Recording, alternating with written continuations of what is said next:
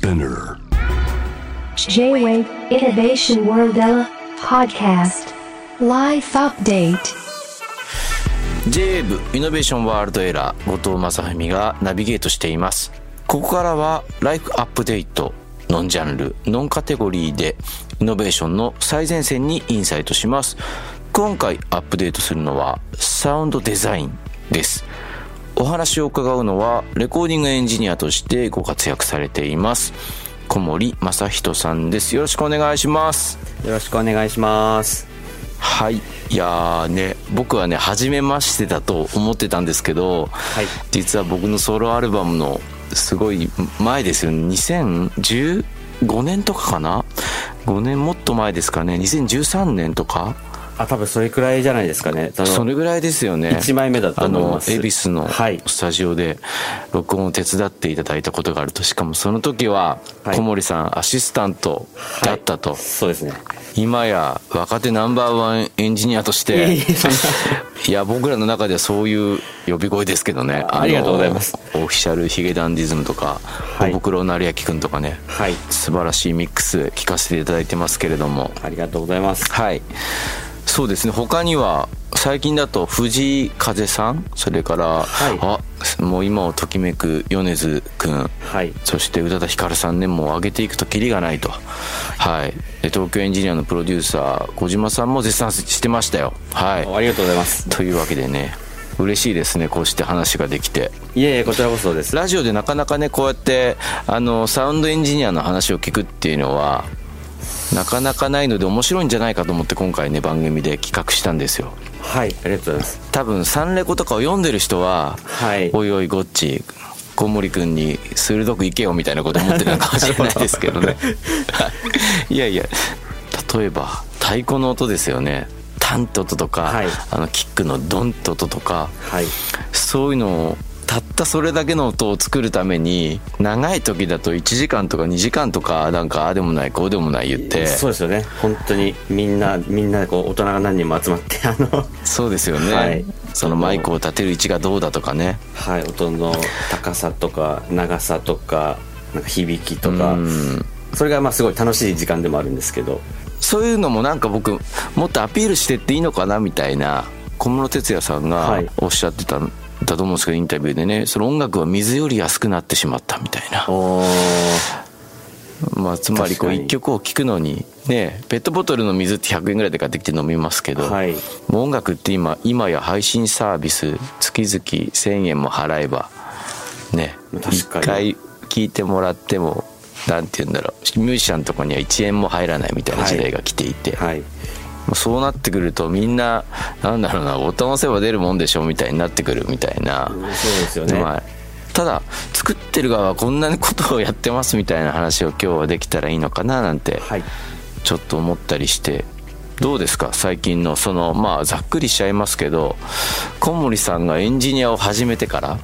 はい。ここまで音楽ってすごい変わってきたと思うんですよね僕もここ何年かの速度すごい速いと思うんですけど、はい。ちょっと曖昧な言葉ですけど、音像というか、フレーズとかメロディーではなくて、音や音色そのものの質感をやっぱりそのアーティストの人もすごい重要視して作ってるなっていうのを感じていて、歌声とかももちろんそうなんですけど、その楽曲が鳴った時のその質感というか、まあ、ザラッとした感じとか、ひんやりした感じとか、まあ、いろいろあるんですけど、そういう、そのアーティストならではのこう、シグネチャーの音像っていうのをすごい意識して作ってるアーティストはすごい多いなと思っていて、なるほど。ので、ラップトップだけでまあ音楽作ったりもうん。できるんですけど、なんかアーティスト自身でこうミックスとかまで完結される環境もたくさんあるわけじゃないですか。そうですねねありますね。その一方ですごいそのプロデューサーやアーティストの人がその僕らみたいなそのレコーディングエンジニアとかミキシングエンジニアのこう、選定というんですか人選にすごいより熱心になってるなっていうのを感じていて、世界的に見てももう本当にごく一部のスーパーエンジニアみたいな人にほとんどの仕事が集中してたりとか、なるほど。もちろん曲そのものが魅力的であるっていうのは一番大事なことではあるんですけど、うんうん。プラスそのミキシングとかその音像の面でもっと違いを出したいとかインパクトを残したいって考えてるアーティストさんはその前より増えてるっていう気はしますねやっぱり。確かに。なんかやってるアーティストとしては、はい。その小森さんが言うようにラップトップでできるようになったっていうのがすごくはい大きくて、はい。さ僕らの世代とか特にそうなんですけど、はい。全くよく分かんなかったんですよ。スタジオに入ってそうですよね。の家にあのスタジオの高価な機材がある人なんてほとんどいいなくいなかったので、だからどこをどう触ったらどういう音の変化があるかっていうのがエンジニアしかわからない領域っていうのがあったんですけどはいそういう意味では今はそのねパソコンで再現できるので、はい。ああの機材はこういう音にするためにあるんだってことが割とこうミュージシャンにもね広く伝わりはしたなっていうとは思うんですよね、はい。だからすごくそれで多分やいいことですよね。そう思います。音楽家の方もそういうことをやることによってその今までエンジニアになんて伝えていいかわからなかったことをなんか具体的に言葉にできるようになったりとか、そういうそうですね。はい、だからやり取りもしやすくなると思いますし。そうなんですよ。だからねそれは本当にいいことだと思っていて、はい。僕らがもう本当のペーペーでスタジオに入った頃って 要はミクシングに関するノウハウってブラックボックスに入ってるようなイメージだったんですよね。まあ、そうですよね。その僕らには。どこからどこまでがミックスでできて何ができないのかとかわからないですもんね、そういうのをやりながら僕は興味があったんでそういうね、あの高山さんとか中村さんとか素晴らしいエンジニアの仕事をチラチラ見ながら、はい。すごい変なことしてるなとか思いながら、はい。はい。なんかあのどんどん興味を高めていったんですけどそうそう。だからそういう良さもありつつねただこうみんながラップトップにできるようになっていったら小森さんもご存知の通りスタジオがはいちょっとずつ減っていくという今ね。はい、えー。本当に悲しいことですけど。どうですか？そのあたりへの危機感みたいのってありますか？やっぱり。特にその昔からあったような老舗ですごくいいスタジオっていうのはちょっとずつはい。今減っていってはしまっているので、まあ、すごく残念ですしどこのスタジオ行っても大体人手が足りてないっていう状況だったりするので。そうですよね。この場を借りてちょっとリクルートしたいですよね。そうですね。なんでうん。なんか目指したいっていう人が今はちょっと少ないのかもしれないんですけどそのうん。レコーディングエンジニアミキシングエンジニアみたいな仕事。どうなんでしょうね。みんなもしもうミックスができるならエンジニアじゃなくてトラックメーカーになるっていう時代になっちゃったんですかね。まあそれもあると思いますし、まあ、最初エンジニアを志してこうスタジオに入ってみたけど思ってたのと違ったっていうのもあるかもしれないですし、そうですよね。ものすごく地味な作業だったりするじゃないですか、レコーディングそうですね。最初が特にですよね。そのはい。アシスタントを抜けるまでがらその修行期間がね長い耐えられるかってとこありますよね。ですはい。きついですもん。と思いますもん俺あのなんかパッチングとかだけさせられているのとか。そうですよね。とかだけではないかもやでもですけど本当にひたすらケーブルつないだりあの、まあ、プロツールそうあのその録音するソフトをオペレートしたり、はい。毎日それをやり続けるみたいなまあ、それで結構なんか嫌になっちゃう人もいるみたいなんですけど環境がもうちょっと改善したら今みたいな人手不足も解消されるのかもしれないですし今結局そのこの仕事に限ったことではないですけど結局本本人次第というかその入っても続けられるかってまあ本人の頑張り次第だったりたまたまそういういい出会いがあるかどうかとかみたいなはいはい。ところがすごい大きいと思うんで労働環境みたいなものがもうちょっと改善されたらなんかもっと面白い人がたくさんこういう世界に入ってきてくれたりするのかなっていう気持ちはありますけど。そうなんですよ。今日だからサウンドデザインの回と言いつつねその、はい。この音楽業界ちょっと働き方改革はしなきゃいけないですよね完全にね。そうですね。なんか僕自身もそんな感じなんですけどやっぱすすごく好きでやってることなんでそのもう境目がなくなっちゃってるっていうかそのわかります、はい、良くないことだなと思いながら四六時中仕事してない時もそういうこと考えてたりとか音のことだったり、そうそうですよね、はい、まあもちろんいいことだとは思うんですけどただこうただミュージシャンがのめり込んで、はい。もう帰りたくないみたいな3時までやったとするじゃないですか夜中の、そしたらそのそこから1時間2時間エンジニアたちの片付けというかファイルの整理とかがあるかと思うとほん 本当に良くないですよね、まあでもね。それを心の片隅にこう思っていただけてればまだあのまだいいってじ、感じですか、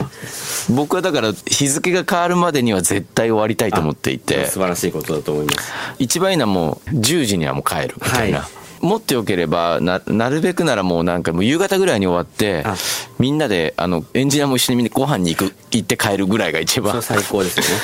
なんか海外とかのレコーディングだとそういう現場とかそういう日とかがあったりしたんで、はい。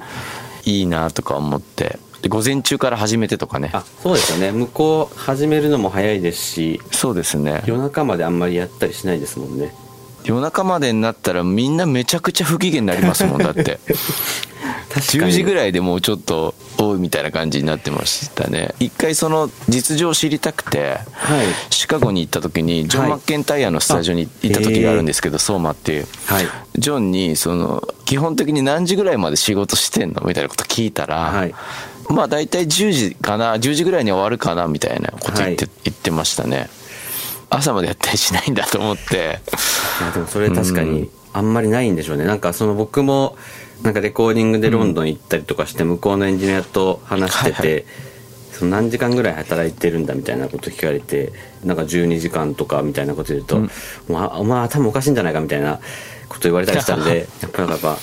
そうですよね。分かってはいるんですけどね、ちゃんと休まなきゃいけないっていうのは、ただ向こうの人結構だからそういうメリハリというかオンオフがすごいはっきりしてたりしますよね。お休み入っちゃったら本当に休んでるっていうか、もうここからここ2週間バケーションなんで一切オファー受けませんみたいな感じじゃないですか。だからなんならメールも返ってこない勢いですよねそうですよね。海外の人はね。ただまあ読みもしないみたいな。ただまあでもオフってそういうことなんでまあ本当はそれが普通なんだろうなとは思うんですけどね、そうですよね、はうん。本当アシスタントの人たちにもねアシスタントってこれからエンジニアを目指す人にもなんか明るいなんか業界であってほしいと思うんですけど、あとはなんか一つ小森さんみたいにまあ例えば7年前にはどっかのロックバンドのしょうもないソロのアシスタントをしてたのにみたいな。いやいやそれは自虐ですけど、はい。僕のねソロのアシスタント、まあ、インディーのレーベルの仕事ですよね、が今やこうもう本当にオフィシャルヒゲダンディズムとかではなくてはならないエンジニアになっている、まあでもその割に多分皆さん小森さんの名前は知らないみたいなところもあって裏方への興味みたいのが高まって、はい。あの人がいないとこういう音はできないんだみたいなことが知ってもらえるとはい。なんかちょっとずつまたエンジニアになりたい若い人が増えていくのかなっていう気もしていて。確かにおっしゃる通りですね。なんか僕の好きななんか90年代のロックのエンジニアとかだとお茶組からスタートしてみたいな。はい。最終的にプロデューサーまで成り上がるとか。T ボーイっていうやつですねそうそう。そういうのとかはすごい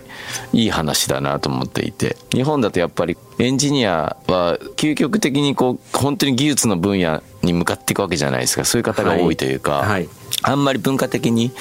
エンジニアのアシスタントから入って、はい。プロデューサーにまではい。駆け上がるというかプロデュースまではやらないっていう人がね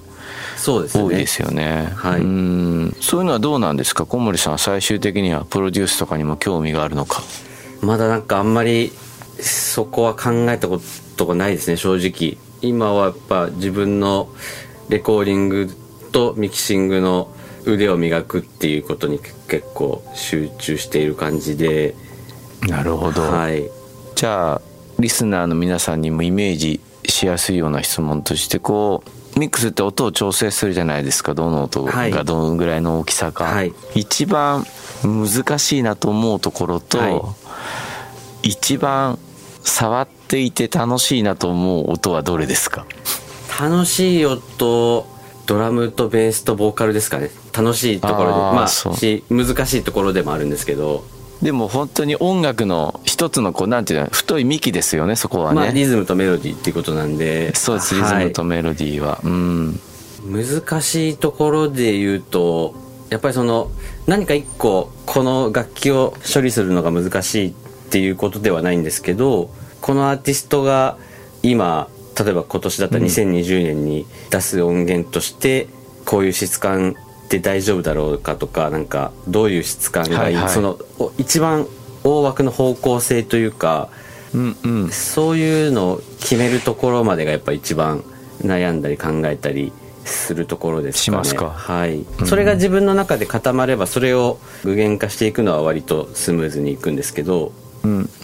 やっぱり例えばオフィシャルヒゲダンディズムとかはい。米津君にしろ、はい。今の世界的なポップミュージックの潮流と、はい。な歩みがそんなにずれてないように聞こえるんですよ、い。サウンド的に。はい。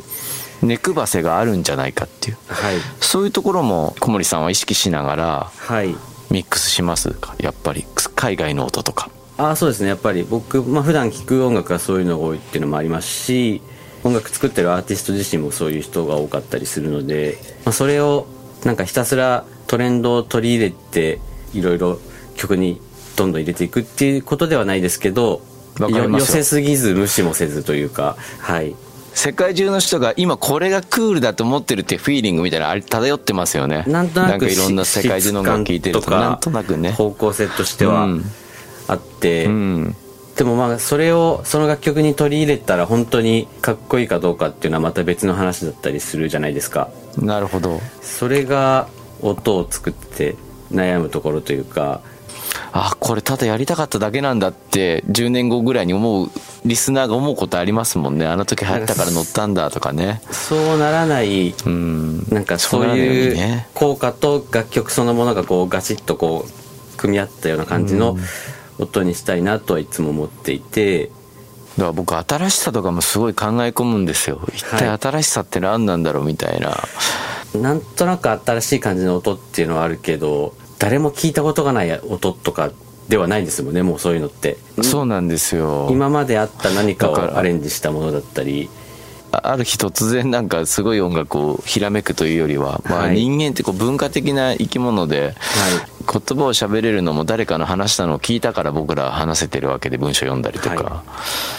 だからもうな何の影響もなしに何かをやるってのは無理ですよねだからね。そうですね。もうそれは絶対無理だと思います、それを諦めてるんですけど、はい。ね、一体何がこう新しさを生むのか。例えばここ何年かだとビリー・アイリッシュとか僕すごい面白いなと思って聞いたんですよ出てきた時に、はい。でもあれってやっぱりなんかデバイスの進化とかスピーカーの進化とか、はい。なんかプラグインの進化とか、はい。そういうテクニカルななんかね進化によってこう担保されてるものと彼女自身のこうなんなんて言うんだろう今しか生きてない人のなんかはい。そのユニークなタッチみたいなのが合わさって新しくなってる気がしていて、あわかります。すごいそれの掛け算というかそういう感じですよね。相乗効果みたいな。そうですよね、はい。そうそう。だからもうなんとなくもうこれはもう 抗えないとこもあるなみたいなことを思ってるんですよ、新しさに挑もうとした時に、はい。その掛け算のところで、まあ、自分が掛け合わせられるんでもう、はい。自分のユニークさがそのまま技術と一緒に増幅されるみたいな感じだから、だから結局鍛えるのは自分しかないのかなとか思ったりとかね。あだからそのあたりの難しさもあったりとかしてでもそうだな。エンジニアと仕事をしていてすごく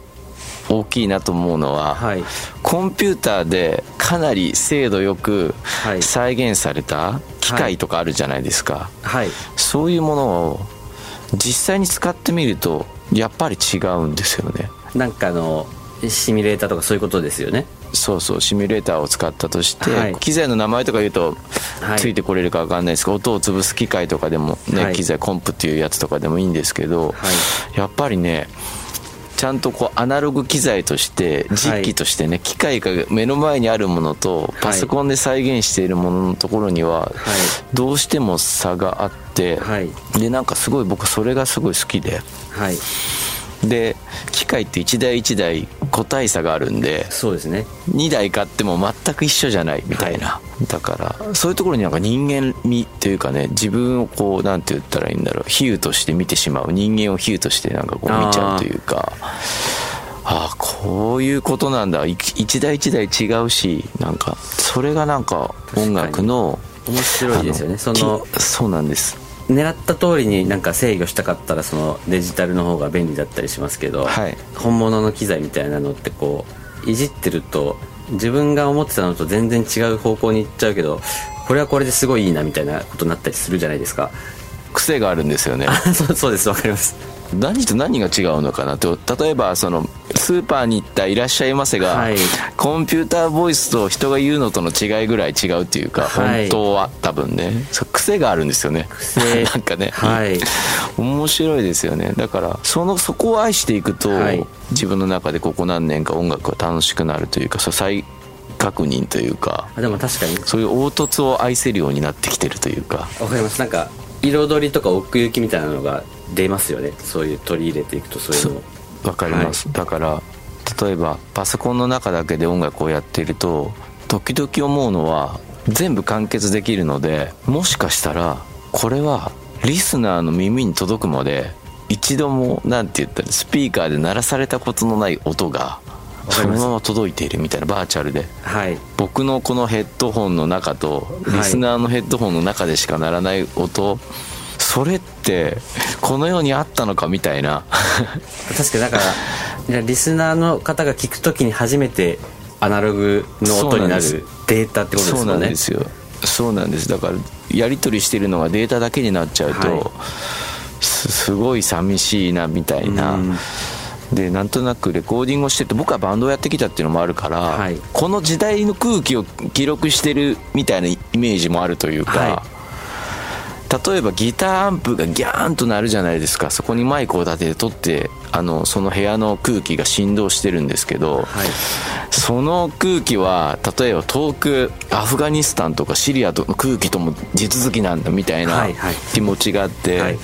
そういうところになんか時代のフィーリングって宿していけるんじゃないかみたいな気持ちでいたので、まあ、デジタルでもまあ思いは乗るでしょうけど録音芸術って考えると、はい。どうしても空気を振動させたくなるというかマイクで撮りたいみたいな。でもそれで言うとやっぱりそのそういうソフトのシミュレーターと本物の違いってそこもすごい大きいと思っていてソフトのシミュレーターってギターでも声でももともとアナログの信号だったその自然界の音をデジタル化して、まあ、ハードディスクに録音するじゃないですか。一回デジタル化されたものに対するアプローチじゃないですか、そういうシミュレーターって。はいはい。でもその、最初からそういう本物のアンプでもコンプレッサーでもいいんですけど通して撮る時ってまだその一回もデジタルになってない音にそれが作用するわけでで、そういうのを撮ったものをなんか瞬間レートじゃないですけど、まあ、パッケージするみたいなそういう録音じゃないですか、うん。なんでそこが後藤さんみたいにアーティストの方からしてもその本物とシミュレーターが違うっていうところのすごい大きな要因なんじゃないかなっていう、うん。まあ、あとそのそういうやり方だと弾いてる時のテンションとかも変わってくると思いますし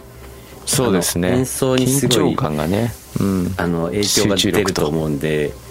コロナ禍になっちゃってからしばらく本当にこうアーティストの人が家で撮った素材をひたすらミックスする日々とかもあったんですけどそれが一旦落ち着いて、はい。久々にスタジオで録音した時に本当になんかしみじみなんか録音って素晴らしいなって思ったんですよね。僕も思いました。こうやって人が集まって何かこう音を鳴らして、はい。こう記録するって音楽にとっては大事な時間なんだなと思いましたね。そうなんですよ。本当になんかでなんかレコーディングスタジオって僕はすごい若い頃にそこに就職してもうほぼ住み込みみたいな感じで、ありがたみとかもあんまりなかったですし、まあ、できれば行きたく早く家に帰りたいみたいな感じでしたけど でもなんかよくよく考えるとすごいロマンチックな存在っていうかなんかその実生活から考えたらものすごい無駄ないい音を取るためだけにものすごい労力とお金かけて作った場所ってなんかすごいかっこいい場所だなって思,、思うようになってそうですよね。特に意識もせずスタジオで録音しててもなんかそのスタジオを設計したその音響デザイナーの人のはい。知恵とか、コンソールがあったらそのコンソール設計した人の知識やセンスとか、うん。それを組み上げた職人さんの技術とかなんかスタジオ録音ってなんか全部そういうのの上に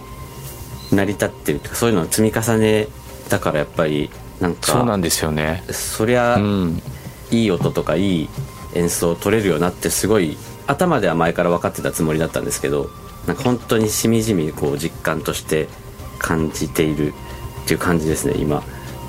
いや本当にそうですよ。例えば米津君のね音楽一つとってもそこのスタジオの機材とかスタジオまで追いかけていくとものすごい数の技術者がそこまで関わっていてしかもね年代的にももうそうなんですよね。70年代とかのね機材があったりとか、1900ね。だからもうねしなんなら4 5 0年前に誰かが開発したものをずっと大事に使いながらその技術をねはい。磨いたり、い、ろんなことしながらここにたどり着いてるって思うと音楽って今だけバンって立ち上がってるもんじゃないですよね。歴史的なものなんだ、文化的なものなんだって思いますよね、はい。やっぱね。でなんかスタジオもなんか、今までそこで録音されてきたなんか名曲とか名盤みたいなのの,、はいはい。の積み重なった、なんか木みたいなものを感じませんか？なんかスタジオに行った時。なんかわかります。なんかそういうのもなんうんかすごい大事だしなんかいいなってすごい思ってて最近ああそうですよ、はい。だからやっぱねそうスタジオの響きとかもある人もうそのできスタジオができた日からそんな響きだったわけじゃなくて、はい。先輩が使いみたいなね。そうですね。例えばここでむ昔細野さんが演奏したかもしれないとかはユーミンが歌ったかもしれないとか、そういうのの積み重ねでこうスタジオって整ってきて、はい。今の音になってるから、はい。だからこそあれですよね。老舗のスタジオがなくなる時の悲しみってそうですね。それが丸ごと失われるってことなんで、はい。なんかね潰す側はなんか現代的な視点に立てばまあまあこんなのお金にならないから潰せばいいでしょみたいな感覚かもしれないけど、実は積み上げてきたねそうなん何かっていうのがね大きいですよね、はい。うん。いやいや今日すごい面白い話が聞けてはい。よかったです、また小森さんとは一度僕仕事してみたいですよそのちゃんと。でも夢があると思います本当に。今や飛ぶ鳥をい落とすと言ったら言い過ぎかもしれませんけれども本当に若手エンジニアの中ではトップの一人として素晴らしい。だってさっき挙げたアーティストだけでも全部音源素晴らしいじゃないですか。ありがとうございます。嬉しいです。最高だなと思って聞いてる人たちの名前だけが上がったので、はい。いやそれは本当に嬉しいです。ね。そしてまあ目指せ小森さんじゃないですけどまあ本当にこの放送を聞いてエンジニアになりたいなと思う人どんどん増えてほしいですよね。楽しいはいだけじゃないけど、そうですね。まあある種ね一つの学びを乗り越えて、はい。自分らしさをつかむと小森さんみたいにこう開けてくるはい。世界でもあるってことですよね。そうですね。やっぱり楽しい楽しいです。やっぱりすごい、まあもちろん辛い時もあるかもしれないですけど、遊びに行ったりすることを忘れちゃうぐらい楽しい仕事ではあるのではい、じゃあ最後に難しい質問ですが、はい。今このラジオを聞いている何人いるか分かりませんよ、はい。これからエンジニアになろうと思っている人たちに一言アドバイスをいただいて、はい。このコーナー締められればと思うんですが。とりあえずやめずに続けることが大事かなと思いますね、まあ自分で年数決めてもいいんですけどこうコツコツ頑張ってればいい出会いとかチャンスが絶対訪れると思いますし、まあ、そういうチん。ャンスが訪れた時に自分がちゃんと準備できてるように毎日なんか勉強しながら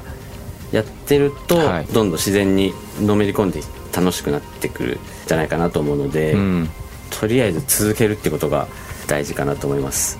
いやーそれはでも何にでもつながることですよね、はい。エンジニアだけじゃなく僕継続は力なりって言葉大好きですけど、はい。ねなんかスポーツとかを見てると特になん確かに。静岡なんですけど僕出身ね、はい。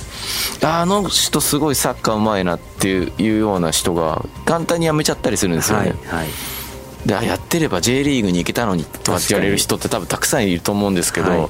でもそういう人たちは多分 J リーガーには絶対なれないですよ。なぜなら続けられないから、まあそういうことですよね。そういうことだと思うんです、だからなんかそうこうやってね小森さんが僕のアシスタントから始まった小森さんが始まったわけじゃないですけどね。7年で。って思うとやっぱりその言葉は重いですね。やっぱね続けることってすごい大事なんだなと思いました。はい、はい。というわけで「ライフアップデート」今夜はですね、えーレコーディングエンジニアの小森正人さんをお迎えしました。ありがとうございました。どうもありがとうございました